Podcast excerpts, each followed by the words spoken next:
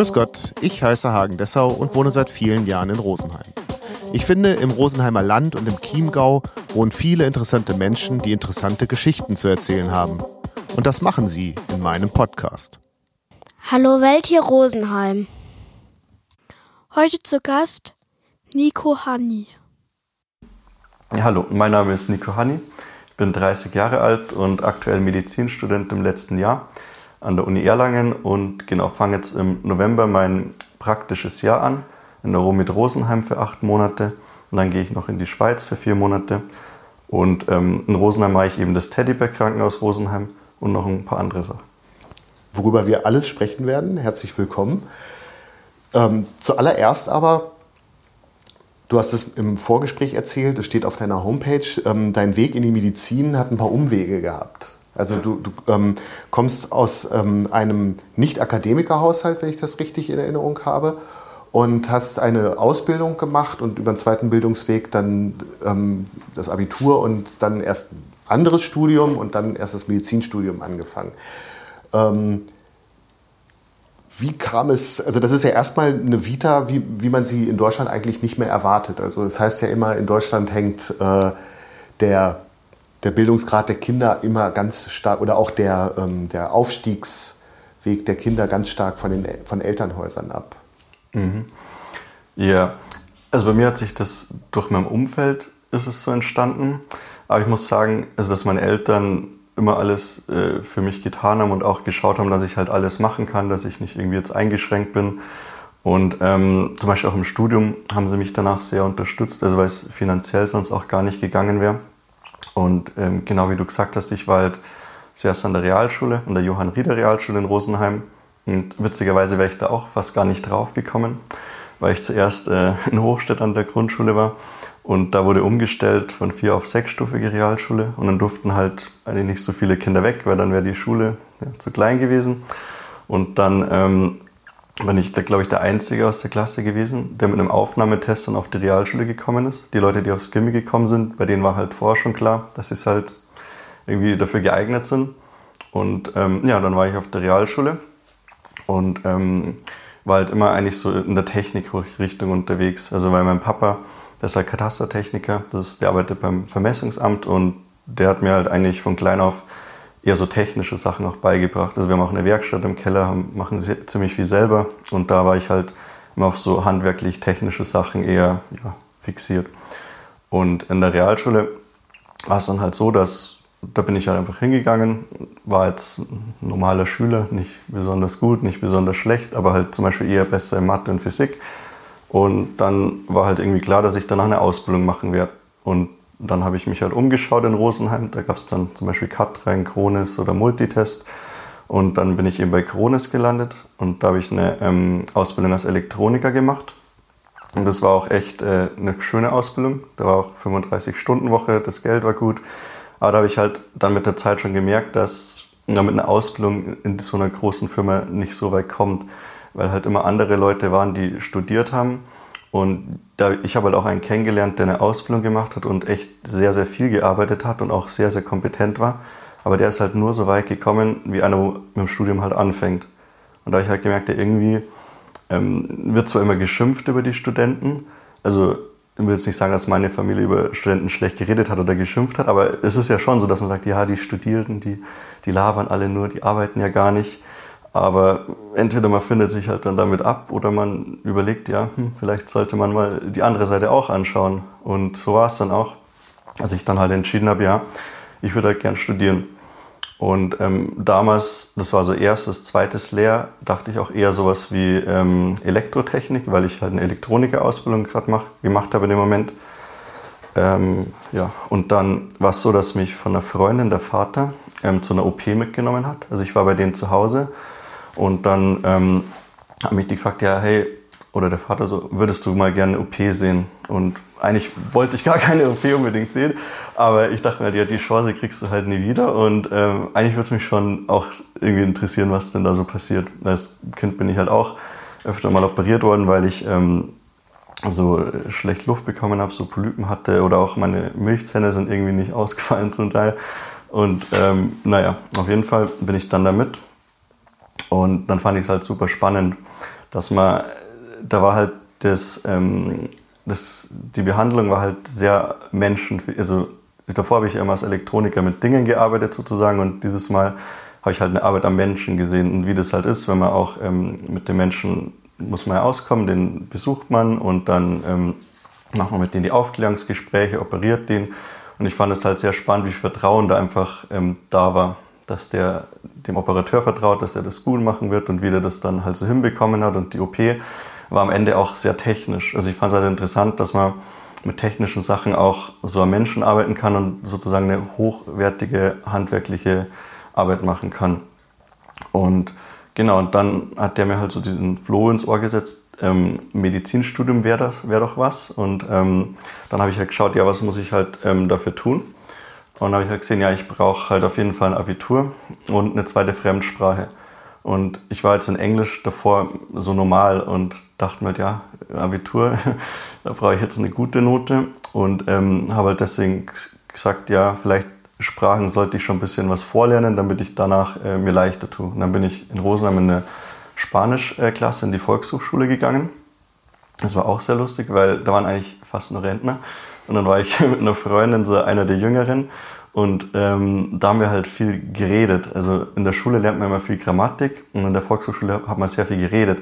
Und das war aber gut, weil als ich dann in die Schule gekommen bin, also ich bin dann, habe die Ausbildung fertig gemacht, habe die ähm, auch verkürzt und dann bin ich ähm, in die Berufsoberschule in Rosenheim. Und da habe ich dann den Technikzweig eben gehabt und als ähm, Sprache habe ich Spanisch genommen.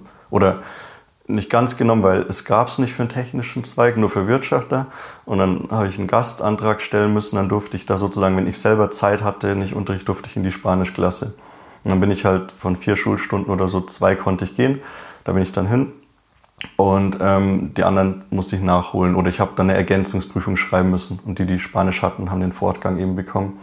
Und da war es halt so, dass in der Schule waren wir, glaube ich, nach zwei Wochen so weit in der Grammatik wie dann nach zwei Jahren in der Volkshochschule. Aber ich habe halt in der Schule viel weniger reden müssen. Aber die Endprüfung war dann auch sprachlich mit, äh, mit so einem Gespräch und ähm, schriftlich und von dem her war das echt ganz gut. Und genau, dann habe ich halt die Berufsoberschule gemacht und da war es so, dass ich einen Lehrer hatte, der Quereinsteiger war, der ähm, Herr Schwingenheuer. Den hatte ich in Mathe und der hat irgendwie dann so das mathematische Interesse in mir geweckt, weil der hat halt einfach erzählt, wie das so bei ihm war und ich fand eigentlich Mathe, Physik immer cool. Und ähm, genau, dann war es halt so, dass ich am Ende von der Schule gedacht habe, ja, Mathe ist interessant, aber eigentlich wollte ich ja Medizin machen. Und dann habe ich die Schule eben abgeschlossen. Da habe ich dann ähm, 1,4 insgesamt gehabt, was halt eigentlich ein guter Schnitt ist, aber bei Medizin ist halt 1,4 so, hm, wird sehr knapp. Und dann ähm, habe ich mich das erste Mal beworben, ähm, als die Schule dann fertig war, also 12., 13. Klasse. Und da habe ich dann in München keinen Studienplatz bekommen. Ich wollte aber unbedingt in München bleiben, weil ich eine Freundin ähm, aus Rosenheim hatte, die in München dann in die Schule gegangen ist. Und ich war halt der Meinung, wenn ich jetzt woanders hingehe, dann geht das kaputt. Und eigentlich ist ja hier meine Familie alles und ich will das ähm, eigentlich so beibehalten. Und dann, genau, habe ich mich halt für Medizin und für Mathe beworben. Und dann bin ich auch ähm, in Mathe natürlich angenommen worden, in Medizin nicht. Und dann hat sich für mich halt die Frage erstmal sozusagen erledigt, weil ja, hat halt dann der Schnitt am Ende so entschieden. Und dann war es halt so, dass ich, ähm, muss ich kurz was trinken? Ja. Klar.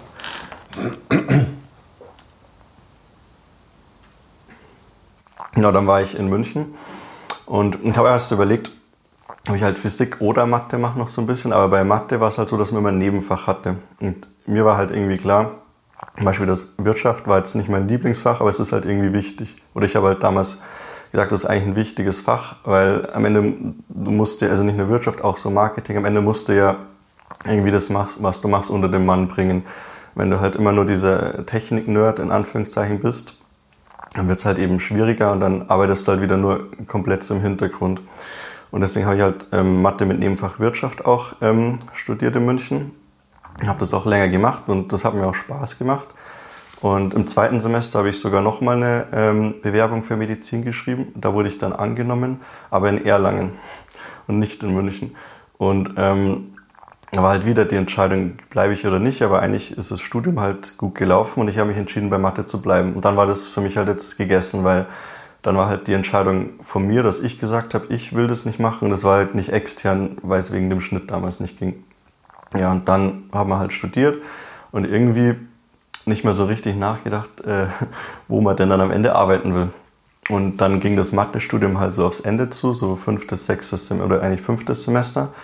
Und ähm, ich hatte immer so die Idee, eine Unternehmensberatung wäre ja cool. Da kann man dann Unternehmen beraten und dann äh, sucht man sich Sachen raus, die funktionieren und nicht. Und dann man, gründet man vielleicht selber mal ein eigenes Unternehmen und dann weiß man, wie es läuft.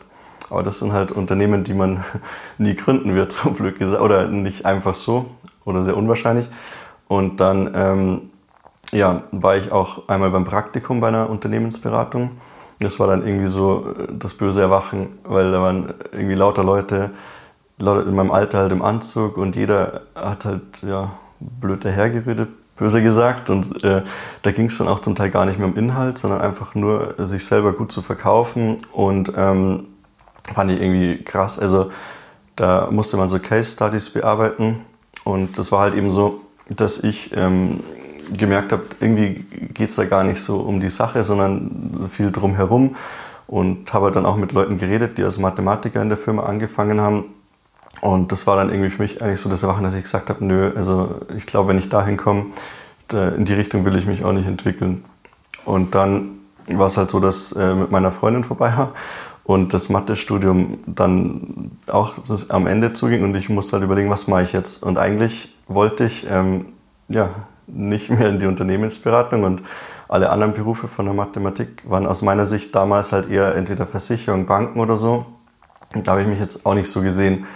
Und dann ähm, habe ich echt lange nachgedacht und habe halt entschieden, ja, ich will doch Medizin machen. Und das war halt auch eine schwierige Entscheidung, weil ähm, meine Eltern nicht so begeistert waren natürlich, weil die haben mir mein Studium halt eben finanziert. Und wenn du dann nach dem fünften Semester oder Ende fünftes, Anfang sechstes sagst, ja, Papa, ähm, ich würde jetzt vielleicht doch nochmal gern was anderes machen. Das ist kurz vom Bachelor, oder? Ja, ja, genau. Das war kurz, es war, also mir hat nicht mehr viel gefehlt, die Bachelorarbeit und noch ein paar Prüfungen. Und ähm, ja, war halt ja, die Diskussion groß erstmal. Meine Mama fand es eher gut, weil sie mit Mathe eh nicht viel anfangen konnte und gesagt hat, ja, also ich hatte eine Alternative halt der Medizin, muss man sagen. Es war jetzt nicht so, dass ich gesagt habe, ich breche ab, weiß nicht, was ich machen will, sondern ich habe halt gesagt, ich will Medizin machen.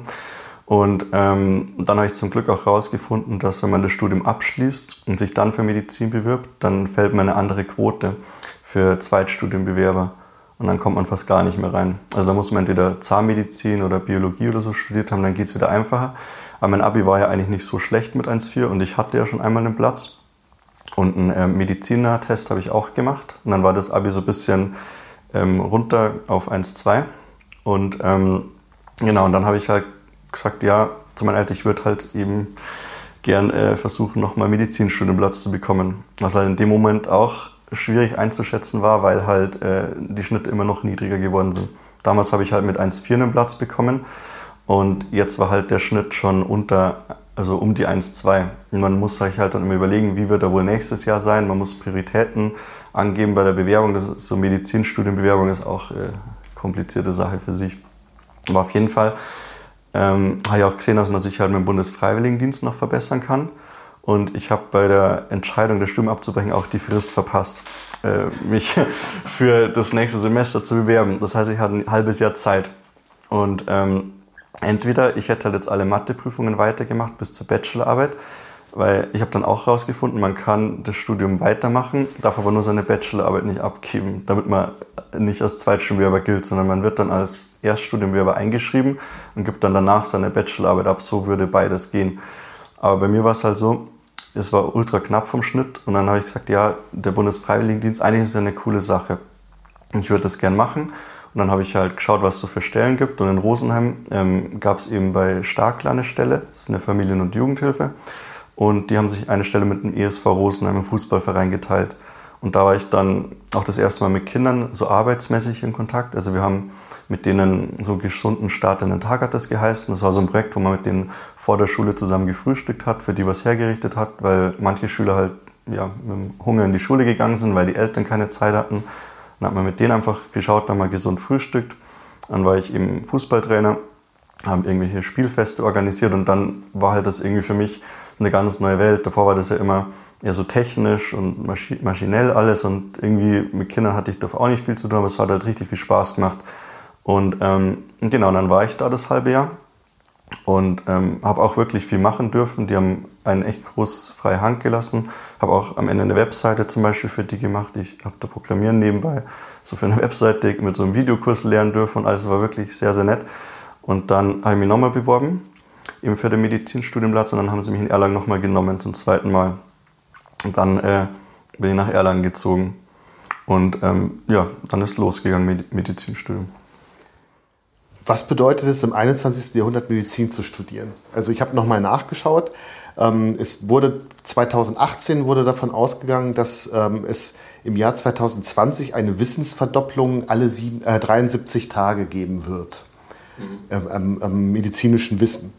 Ähm, das ist ja erstmal eine enorme Herausforderung. Und dann das andere ähm, wäre ja auch so, so eine digitale Ebene. Ähm, einmal eben, dass ich mich selbst diagnostiziere diagnostizieren kann als äh, Laie mit dem Internet. Also Frage, wofür brauche ich noch einen Arzt? Mhm. Und auf der anderen Seite ja eben auch, ähm, wir, hatten ja schon an anderer Stelle darüber gesprochen, dass natürlich alles, was an, an medizinischem Fachwissen oder vieles auch in Frage gestellt wird mhm. in der Öffentlichkeit. Ähm, also das ist ja schon auch ein, ein großer Brocken, den man sich stellen muss. Ja.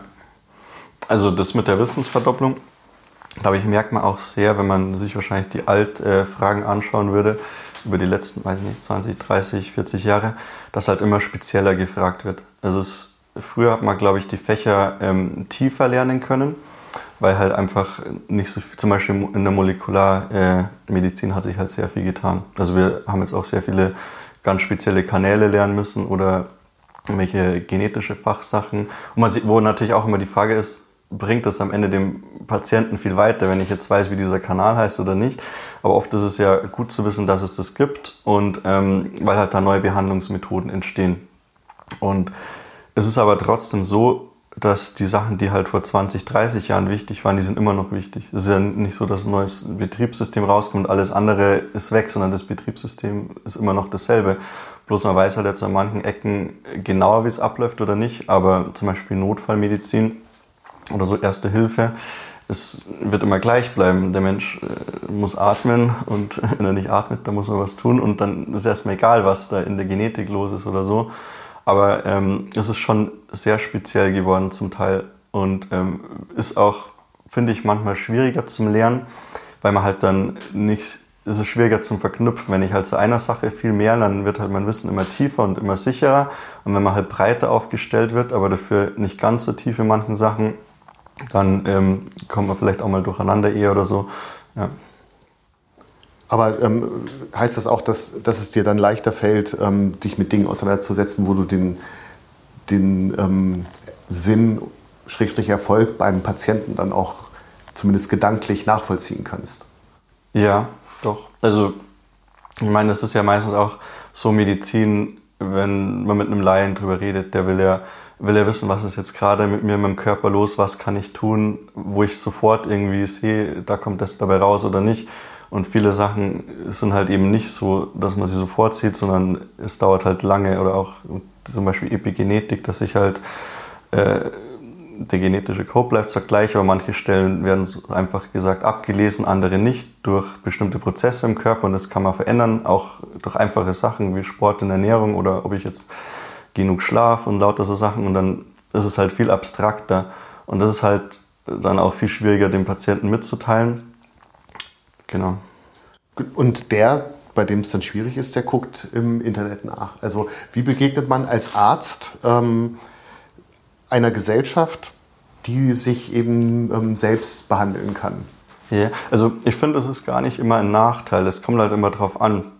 Weil eigentlich ist es ja für einen Arzt, das wäre schon eine Wunschvorstellung oder Wunsch, ähm, wenn, wie soll ich sagen, wenn der Patient über seine Krankheit ähnlich viel weiß, oder dann kann ich mit dem ja ganz anders reden. Und er kann halt Sachen vielleicht danach vollziehen und man kann auf einer anderen Ebene miteinander diskutieren. Das Problem ist halt nur, wo man sich dieses Wissen holt. Im Internet darf halt jeder was reinschreiben und es gibt halt Seiten, die jetzt in Anführungszeichen unseriös sind und andere seriöser.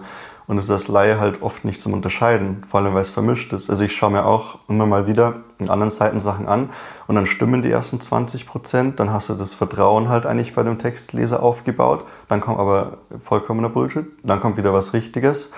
Und als Laie ist es ja alles neue Information und ich kann ja gar nicht sagen, ähm, an der Stelle ist es besser, schlechter und so. Und das ist halt so diese Kunst irgendwie da durch diese Quellen durchzukommen und zu sagen, okay, die kann ich jetzt höherwertiger bewerten und die nicht. Und das ist, glaube ich, auch allgemein ein großes Problem in unserer digitalen Welt oder in den nächsten Jahren, dass es sehr, sehr schwierig wird, Sachen zu unterscheiden. Und mittlerweile werden manche Texte dann auch gar nicht mehr von Menschen geschrieben, sondern von KIs und dann wird es ganz abgefahren werden. Aber nochmal zurück, also ich finde, wenn ein Patient sich informiert über seine Erkrankung und ähm, dann ist es eigentlich ein guter Patient, weil der ist dann diesen Schritt weiter, dass er nicht, ähm, es gibt ja verschiedene Arzt-Patienten-Modelle, wo eher so ein bisschen väterlich, so paternalistisch ist, wo man dem Patienten sagt, mach das und dann macht er das. Aber man weiß ja selber so, man macht nicht immer alles, was die Eltern sagen. Aber ja, und wenn ich jetzt aber einen Patienten habe, der halt, ähm, mit dem ich eher so ein ja, befreundetes Verhältnis habe, dann ist der vielleicht auch mehr bereit, ähm, sich damit auseinanderzusetzen, auch mehr zu geben und mehr äh, Sachen halt einfach umzusetzen. Im allerschlimmsten Fall bei Arzt-Patienten-Beziehung ist dann halt so ein Konsumentenmodell, wenn der Arzt, ey, wenn der Patient kommt und sagt, Arzt macht das und dann wird es halt einfach nur noch gefordert. Das ist dann die andere Richtung. Aber eigentlich wäre es am schönsten, man könnte halt wirklich so auf eher ähnlich freundschaftlicheren Ebene mit dem Patienten reden. Aber es wäre ja auch denkbar, ähm, es gibt ja irgendwelche Symptome, die verschiedene Ursachen mhm. haben und ähm, weiß ich nicht, einen Schluck auf. Und, ja. und, dann sagst du, ja, das ist halt ein Schluck auf, einmal Luft anhalten und, und gut gewesen. Und ich habe aber im Internet gelesen, das könnte, die, ähm, könnte dazu führen, oder der Grund dafür könnte sein, dass ich einen Hirntumor habe mhm. und da irgendwelche Leitungen jetzt schon geschädigt sind, Nervenbahnen. Ja. Ähm, und dann empfinde ich das, äh, die Diagnose meines Arztes ja vielleicht als ähm, falsch und mhm. auch ähm, in, inkompetent. Ja. Nee, das kann ich vollkommen nachvollziehen. Weil als Patient kommt man halt oft zum Arzt und man hat so das Gefühl, der hat jetzt ja gar nichts gemacht. Also es ist oft so, dass wenn Patienten was verschrieben wird, dann gehen die mit einem besseren Gefühl raus und sagen, ja, stimmt, da muss ja was gewesen sein, ich habe was verschrieben bekommen, also ist äh, auch qualitativ irgendwie was passiert.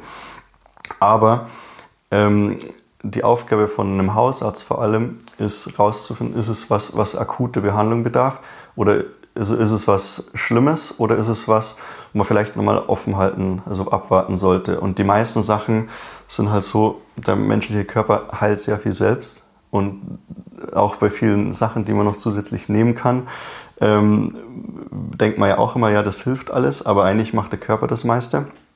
Und eigentlich ist es ein guter Arzt, wenn er nicht immer sofort was verschreibt und wenn er vielleicht auch einfach mal abwartet. Aber weil du jetzt gesagt hast, Gehirntumor, und man kommt ja oft wirklich bei Gehirntumor oder irgendwelchen Tumoren raus, sobald man anfängt zum Googeln. Und genau. genau. Ja. Aber das Problem ist halt, dass bei Google alle Symptome mit derselben Wahrscheinlichkeit in Anführungszeichen stehen. Da steht halt nicht, ja, ähm, irgendwie erstmal sind die Symptome nicht so definiert, dass der Patient manchmal genau weiß, was gemeint ist. Also es ist halt einmal der Arzt, wenn was untersuchen würde, würde er zu einem anderen Status kommen, zum Beispiel bei einer Muttermal wie jetzt ähm, ein Laie oder so, wobei Muttermal noch einigermaßen einfacher ist. Und ähm, es ist halt so, dass der Arzt ungefähr weiß, wenn einer von 100 kommt, hat einer von 100 einen Gehirntumor. Das ist jetzt einfach eine erfundene Zahl. Aber dann geht er halt ganz anders mit der Sache um. Und der Patient denkt aber immer, er ist dieser eine von 100. Und dann geht es auch eben darum, dass der Arzt dem Patienten klar macht, dass er sehr, sehr unwahrscheinlich, zum Beispiel eben jetzt zu 99 Prozent nicht an einem Gehirntumor leidet und dass es besser ist, erstmal abzuwarten. Natürlich könnte man auch immer viel machen, aber was man macht, schadet auch oft. Also es ist nicht immer nur alles äh, gut in Behandlungen, man geht ja auch Nebenwirkungen, Risiken damit ein. Und es wird zum Beispiel auch keinen Sinn machen, alle Leute in MRT zu stecken. Das war zum Beispiel eine Sache, wo ich mir vor meinem Studium immer gedacht habe, ja, warum schiebt man dann nicht alle Leute einmal im Jahr ins MRT? und schaut dann nach, ob die was haben. Und auf dem ersten Moment denkt man, ja, stimmt, aber das wäre eigentlich eine Katastrophe, weil im MRT sehr viele Sachen gefunden werden würden, die überhaupt keine Relevanz hätten. Die schauen vielleicht im ersten Moment komisch aus, sind aber überhaupt nicht behandlungsbedürftig. Aber sobald du das in diesem Röntgen oder in diesem MRT-Bild eben siehst, ähm, trägt es immer mehr dazu bei, dass jetzt was gemacht werden muss und auch, dass auch was getan wird. Aber am Ende hat man gar kein besseres Outcome, wie wenn man erstmal abgewartet hätte und nichts gemacht hätte. So bei Rückenschmerzen, Bandscheibenvorfällen ist es sehr häufig so, dass man da immer irgendeine Bandscheibe sieht, die jetzt da nicht perfekt passt. Und dann sagt Orthopäde, das kann man natürlich gerne operieren. Und äh, würde aber vielleicht genauso gehen, indem man sich schont, indem man oder auch Sport macht und lauter so Sachen. Und ähm, ja, also bloß wenn man viel Diagnostik betreibt, heißt es am Ende nicht, dass es wirklich äh, relevant ist und gut. Und auch mit vielen Tests, die halt heutzutage angeboten werden, es kommen ja auch immer mehr Patienten zum Arzt, die im Internet einen Test gekauft haben, wo irgendwie heißt, 99 Prozent äh, wird alles gefunden und dann ist es für einen Patienten eine gute Zahl. 99 Prozent klingt halt super, aber wenn es was sehr, sehr Unwahrscheinliches ist, äh, dann ähm, sind sehr, sehr viele falsch positive Resultate auch dabei. Und die verunsichern wieder den Patienten. Und da geht es von ärztlicher Seite eben darum, den Patienten zu beruhigen und dem auch zu erklären, warum das jetzt nicht so wahrscheinlich ist, wie er denkt. Was wir ja auch gerade äh, in der Corona-Diskussion mhm. haben, diese falsch positiv Geschichten. Ja, genau. Wo ja dann eigentlich auch davon ausgegangen wird, dass die eigentlich nicht taugen, wenn da so und so viele äh, falsch positiv Tests dabei sind. Genau, also ich kann ja mal ein einfacheres Beispiel machen. Es gibt halt beim Test immer zwei Merkmale. Das ist Sensitivität, wie viele richtig, also wie viele von diesen Kranken man wirklich findet. Und ähm, Sensitivität, ähm, wie viele von den Nicht-Kranken ich rausfinde. Also die dann auch als nicht krank vom Test erkannt werden. Und ähm, ist jetzt eigentlich sehr nahe an den Corona-Tests dran zum Beispiel, wenn man sagt, ähm, es werden von mir aus alle gefunden, 100 Prozent.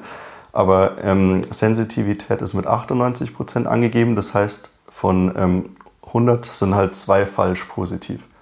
Und jetzt kommt es halt immer darauf an, wie wahrscheinlich ähm, so eine Erkrankung ist. Und bei Corona hat es halt eine Zeit lang geheißen, ein Prozent von den Leuten sind infiziert.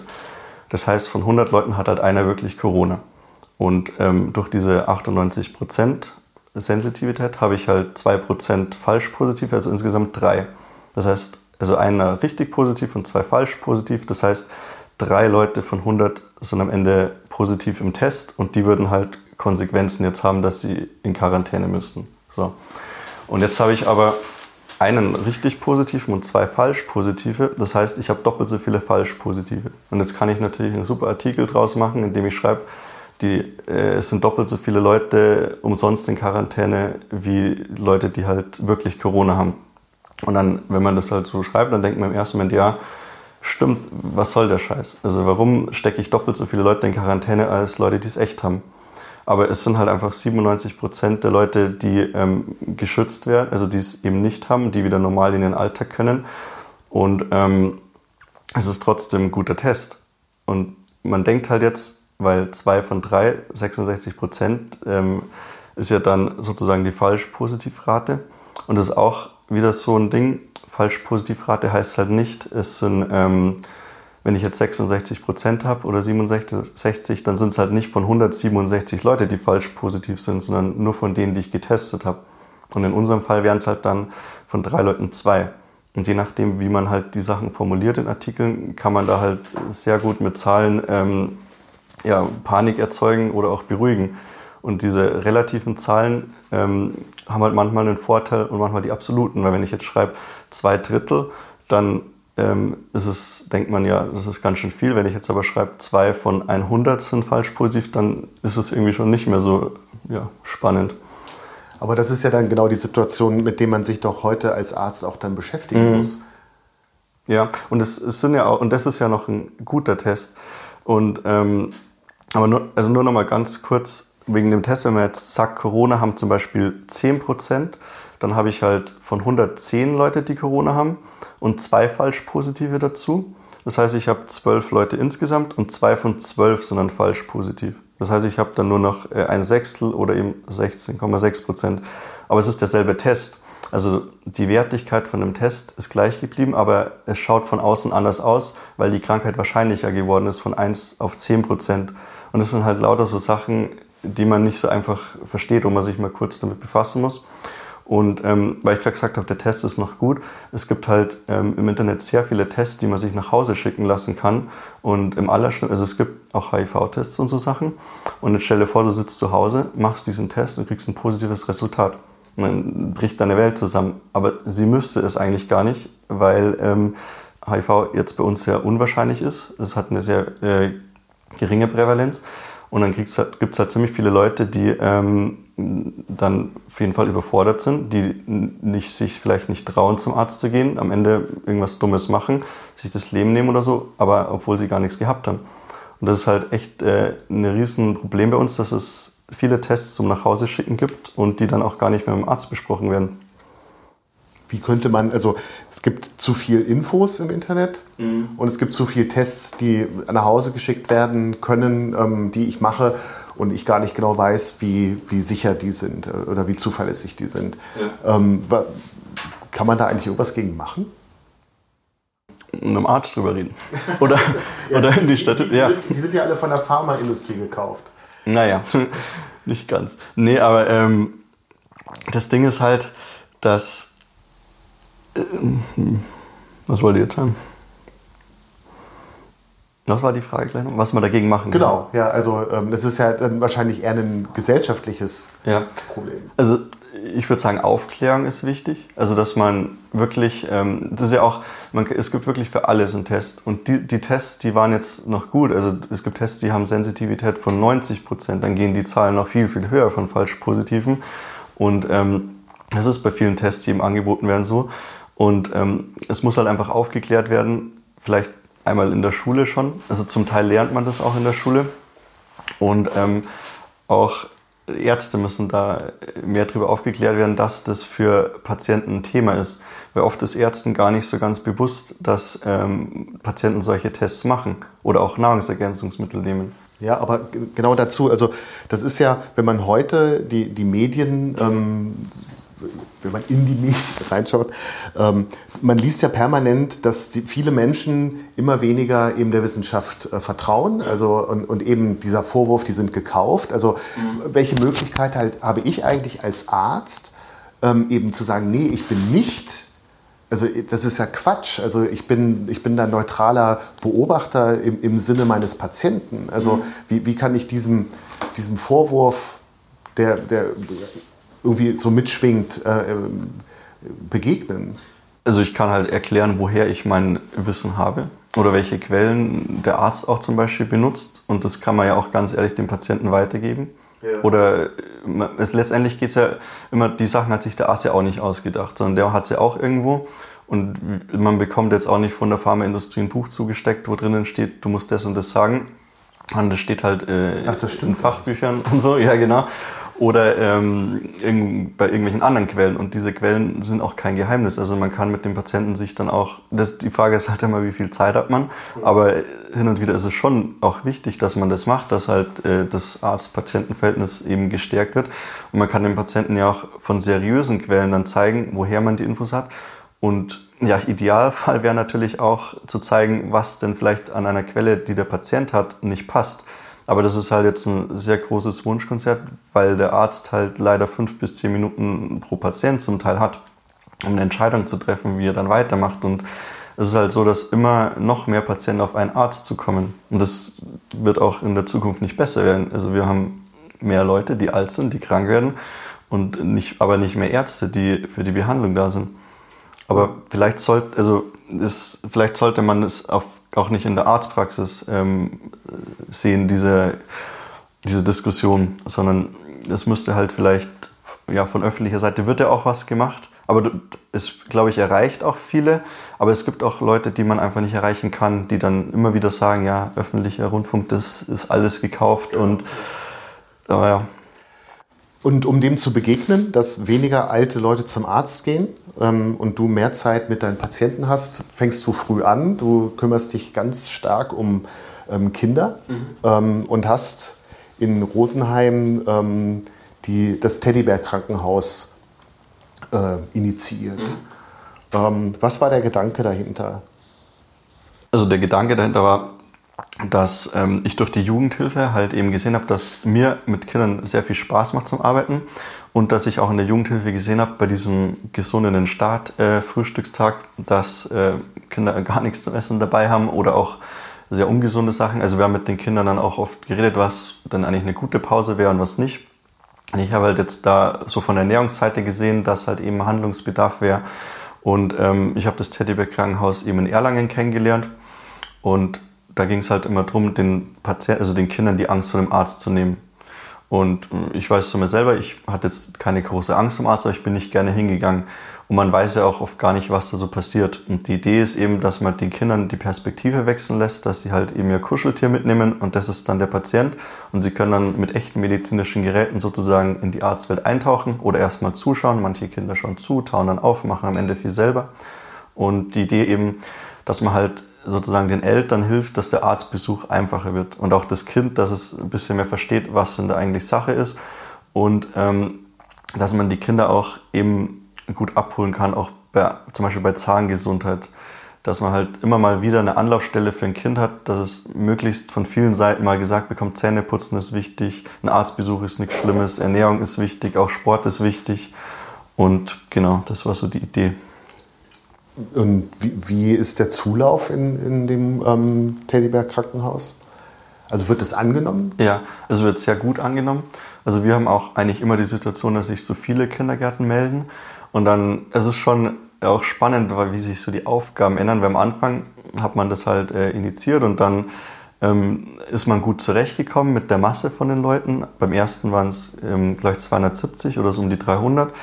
Und ähm, ich glaube, drei Tagen war das. Dann hatten wir mal fünf Tage, da waren es dann schon 500 und jetzt haben wir das verkürzt auf zwei Tage mit 600. Äh, äh, was heißt das, zwei Tage mit 600? Also, also zwei Tage und ähm, 600 Kinder waren da. Also die kommen dann alle ins Krankenhaus? Genau, und da melden sich Kindergärten eben an, ja. die kommen wollen. Und ähm, jetzt haben wir halt die Situation, dass wir nicht mehr alle Kinder kommen lassen können. Und dann hat sich halt jetzt eben das so gewandelt, dass man gar nicht mehr selber so viel Werbung machen muss, sondern man muss eher auch ein bisschen aufpassen, dass man nicht zu viele Leute einlädt, die man dann am Ende alle enttäuscht. Und man muss sich auch ein Konzept überlegen, wie schaffe ich es, dass die fair verteilt drankommen. Ich schaue halt dann, welche, ich dokumentiere halt immer alles, schaue, welcher Kindergarten war letztes Jahr dran. Der, der letztes Mal halt zwei Gruppen hatte, kriegt dieses Mal vielleicht zwei weniger und dafür ein anderer. Und dann muss man halt echt schauen, dass am Ende alle irgendwie zufrieden sind und jeder mal äh, kommen darf. Und du gehst jetzt aber auch in die Kindergärten direkt. Genau. Also das haben wir vorher nicht gemacht, auch aus dem Grund, weil das Kind soll halt einfach ähm, sein normales Umfeld verlassen, in eine andere Welt eintauchen, weil die Arztpraxis ist ja auch nicht im Wohnzimmer. Und ähm, deswegen war uns eigentlich immer wichtig, dass wir die Kinder zu uns kommen lassen. Und es ist auch so, dass ich das äh, neben meinem Studium mache und halt eigentlich nur in den Semesterferien Zeit habe. Und jetzt war es halt eben so mit Corona, dass wir kein Teddybär-Krankenhaus machen konnten. Und ähm, ich dachte mir, okay, dann gehen wir halt jetzt nicht mit diesem Angst vor dem Arztkonzept in die Kindergärten, sondern ich finde halt auch, was finde nicht nur ich, sondern es gibt ja auch Studien, die jetzt zeigen, dass die Kinder während Corona einfach ja, mehr zugenommen haben, sich weniger bewegt haben oder auch, dass Sportvereine Probleme haben ähm, mit ihren Mitgliederzahlen. Und dann dachte ich mir, wird es halt Sinn machen, eben in Kindergärten zu gehen und mit denen einfach mal über Sport zu reden. Was macht ihr denn? Vielleicht macht wer anders was, was man noch gar nicht gewusst hat. Oder auch Ernährung. Was äh, sollte man dann eigentlich mehr essen? Was sollte man weniger essen? Und je nachdem, wie alt die Kinder sind, halt auf ganz unterschiedlichem Niveau. Also es ist von Vierjährigen, Fünfjährigen bis Sieben-, Achtjährige. Also ich war im Kindergarten und jetzt auch in Schulklassen damit.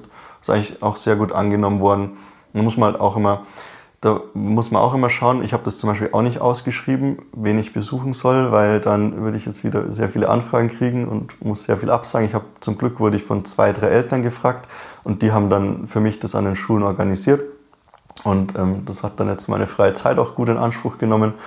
Genau. Wie kann man denn ähm, die Ernährung von Kindern nachhaltig ändern?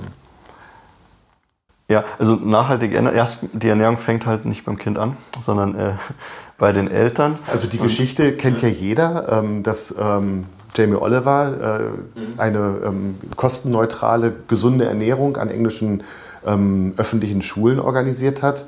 Mit dem Ergebnis, dass die Eltern die, ähm, der Meinung waren, dass es nichts Gescheites und haben dann die Burger mhm. vorbeigebracht. Mhm. Ja, guter Punkt, weil also ich sehe es halt, ähm, ich bin noch bei einem anderen Programm dabei, in Bad Aibling Big Friends heißt es. Und das sind halt wirklich adipöse Kinder, die müssen einen bestimmten BMI erfüllen, damit die da auch mitmachen dürfen sozusagen. Wird von der Krankenkasse auch ähm, dann finanziert oder zu großen Teilen. Und da ist es halt so, dass ähm, eigentlich die Eltern auch alle dicker sind. Und denen ist es aber irgendwie gar nicht so bewusst, dass sie sozusagen so einen großen Anteil daran haben, dass ihr Kind auch dick ist. Und da geht es halt dann eben auch darum, die Eltern mit aufzuklären, dass, ich meine, wenn du halt von klein auf eine bestimmte Tellergröße als normal empfindest, dann ist das dein Maßstab, wie du dich später ernähren willst. Wenn er kleiner ist, ist es zu wenig. Und ja, da geht es halt los, dass man halt über Größen redet, dass man auch ähm, irgendwie einfach so Basics erklärt, dass man genug Wasser trinken sollte, Obst und Gemüse und warum das Ganze und ähm, genau und dass halt einfach die Eltern auch vorleben müssen, wie es gemacht wird und man nicht halt vom Kind erwarten kann, dass es Sachen macht, die man selber nicht kann. Also manche Eltern haben halt ähm, sozusagen den Wunsch, das Kind wird sozusagen gesund hier abgegeben und kommt dann dünn wieder zurück, aber es muss halt ähm, an sich selbst auch gearbeitet werden. Und wenn halt am Ende nur das Kind am Tisch gesunde Sachen essen muss, aber die Erwachsenen zum Beispiel nicht, dann ist es auch nachvollziehbar, dass es nicht funktioniert. Oder dann gibt es Wochenaufgaben, dass man zum Beispiel ein Glas Wasser trinken sollte, bevor man ähm, eine normale Mahlzeit nimmt, damit man es hat halt mehrere Gründe, damit der Magen ein bisschen vorgedehnt wird oder auch, dass man ein, sich darauf einstellt, jetzt, jetzt isst man, jetzt nimmt man sich Zeit zum Essen, jetzt kommt man zusammen. Bloß wenn dann die Eltern nicht mittrinken, dann wie soll das Kind halt das nachvollziehen? Aber es gibt ja oft auch diese Situation, also ich weiß, dass bestimmte Dinge, mhm. Kuchen und so weiter, sind ungesund und ich esse es aber trotzdem. Ja. Ja, wichtig ist auch ähm, zu sagen, dass nichts verboten ist. Dass man halt, weil alles, was dann verboten ist, will man noch mehr so als Kind.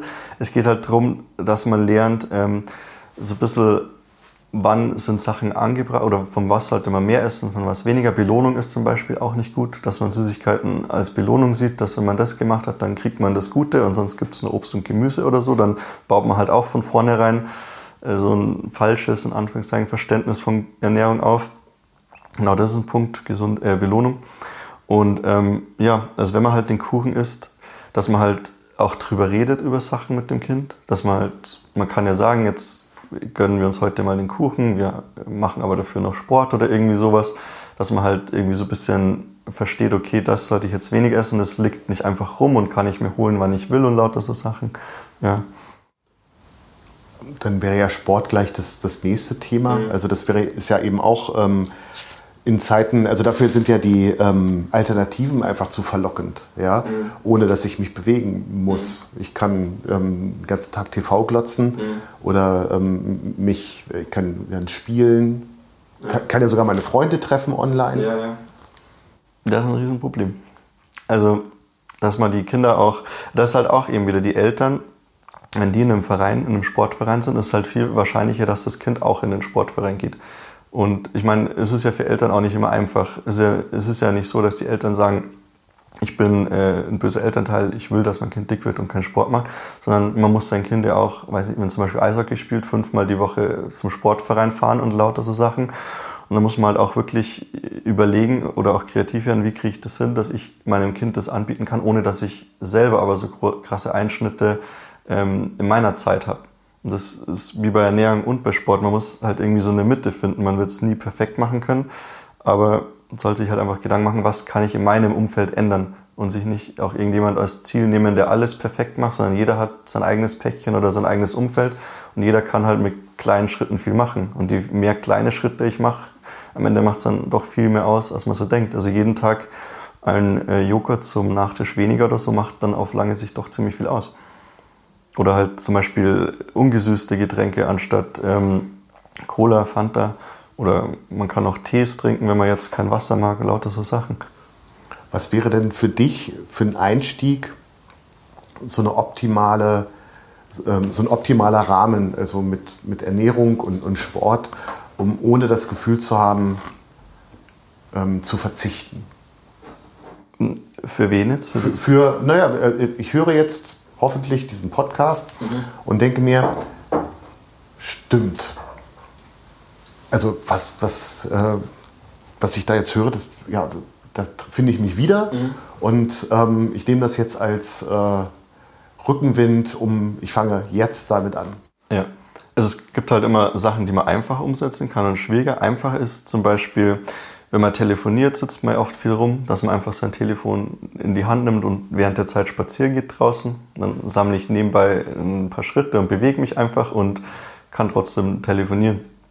Und dass man vielleicht auch die Kinder dann vielleicht jetzt nicht beim Telefonieren mitnimmt, aber dass man sich zusammen überlegt, ähm, was könnte man denn gerne machen, irgendeinen Ausflug oder was machen denn andere. Man muss es ja nicht alles alleine schultern, man kann sich ja mit anderen Familien zusammentun, dass man halt einfach sich überlegt, welche Ressourcen habe ich denn eigentlich. Und es gibt halt äh, Ressourcen im Sinne von andere Menschen im Umfeld. Es gibt äh, Ressourcen, Geld kann auch eine Ressource sein, dass ich mein Kind irgendwo ermöglicht mitzufahren, dass es da ähm, ist jetzt, muss jetzt ja kein Abnehmcamp sein oder so, aber es kann ja irgendwie mal ähm, Ausflug auf den Berg oder irgendwie Sportausflug, irgendwie sowas in die Richtung machen.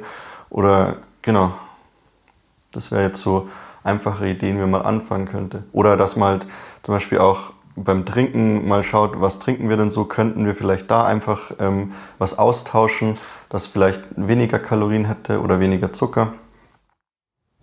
Und ähm, du hast eben gerade darüber gesprochen, dass eben Kinder, die adipös sind, ähm, behandelt werden. Mhm. Ähm, gibt es eigentlich, das ist ja auch ein Vorwurf an die digitale Welt, äh, gibt es oder merkst du, dass es einen Unterschied in der Körperwahrnehmung gibt, durch, dadurch, dass ich immer auf ähm, Facebook oder, oder Instagram oder so mich ähm, tummel? Mhm. Auf jeden Fall. Also, also man merkt es äh, wahrscheinlich auch ein bisschen an sich selber. Also es ist ja lädt ja sehr schnell zum Vergleichen an, sowas wie Instagram oder Facebook. Und das Problem ist halt, man vergleicht sich halt nicht äh, mit echten Menschen, sondern mit ähm, beschönigten Menschen sozusagen.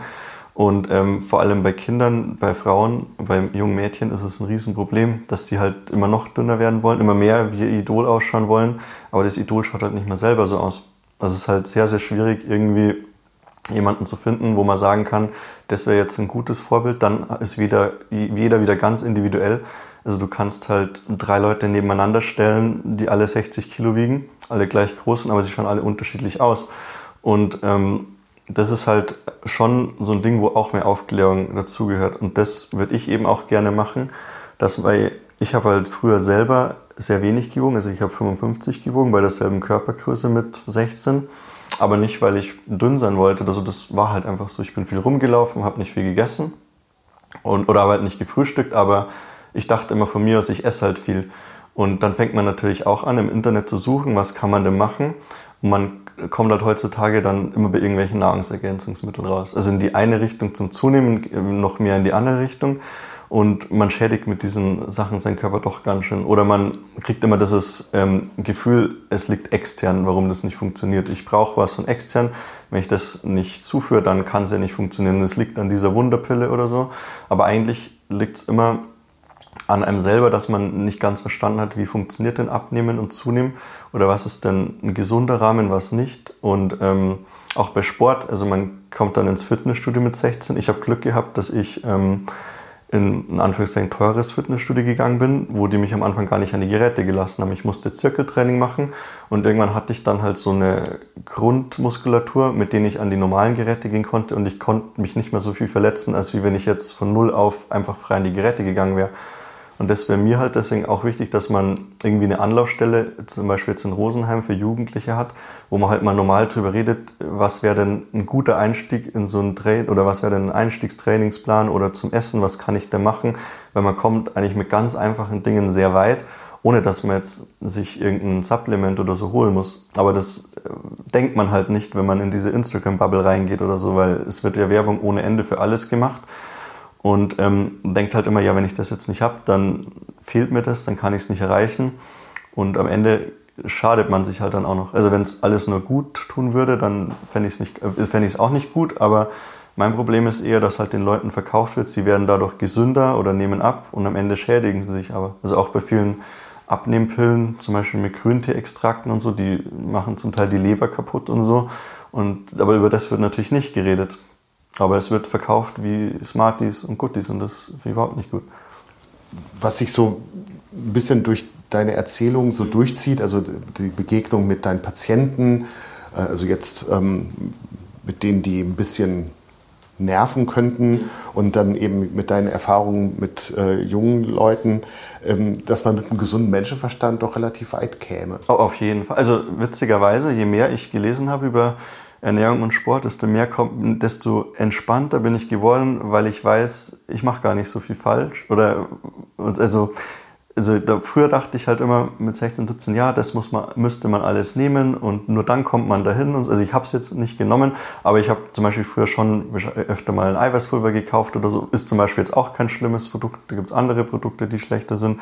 Aber ich hatte halt immer irgendwie das Gefühl, ich könnte noch irgendwas nehmen oder kaufen, was mein Körper noch besser tun würde.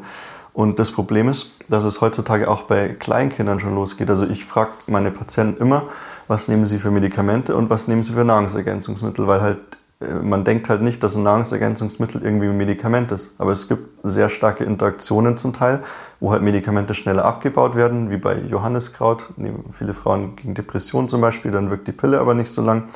Oder Grapefruitsaft, das man nicht trinken darf, hat man vielleicht schon öfter gehört. Dann ähm, wirken Medikamente länger, wie zum Beispiel Cholesterinsenker.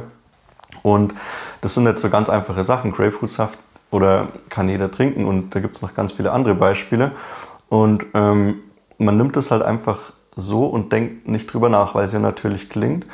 Und jetzt geht es aber dann nochmal einen Schritt weiter, dass ich halt Eltern, also in der Kinderheilkunde frage ich dann halt auch Eltern, was nimmt das Kind für Medikamente?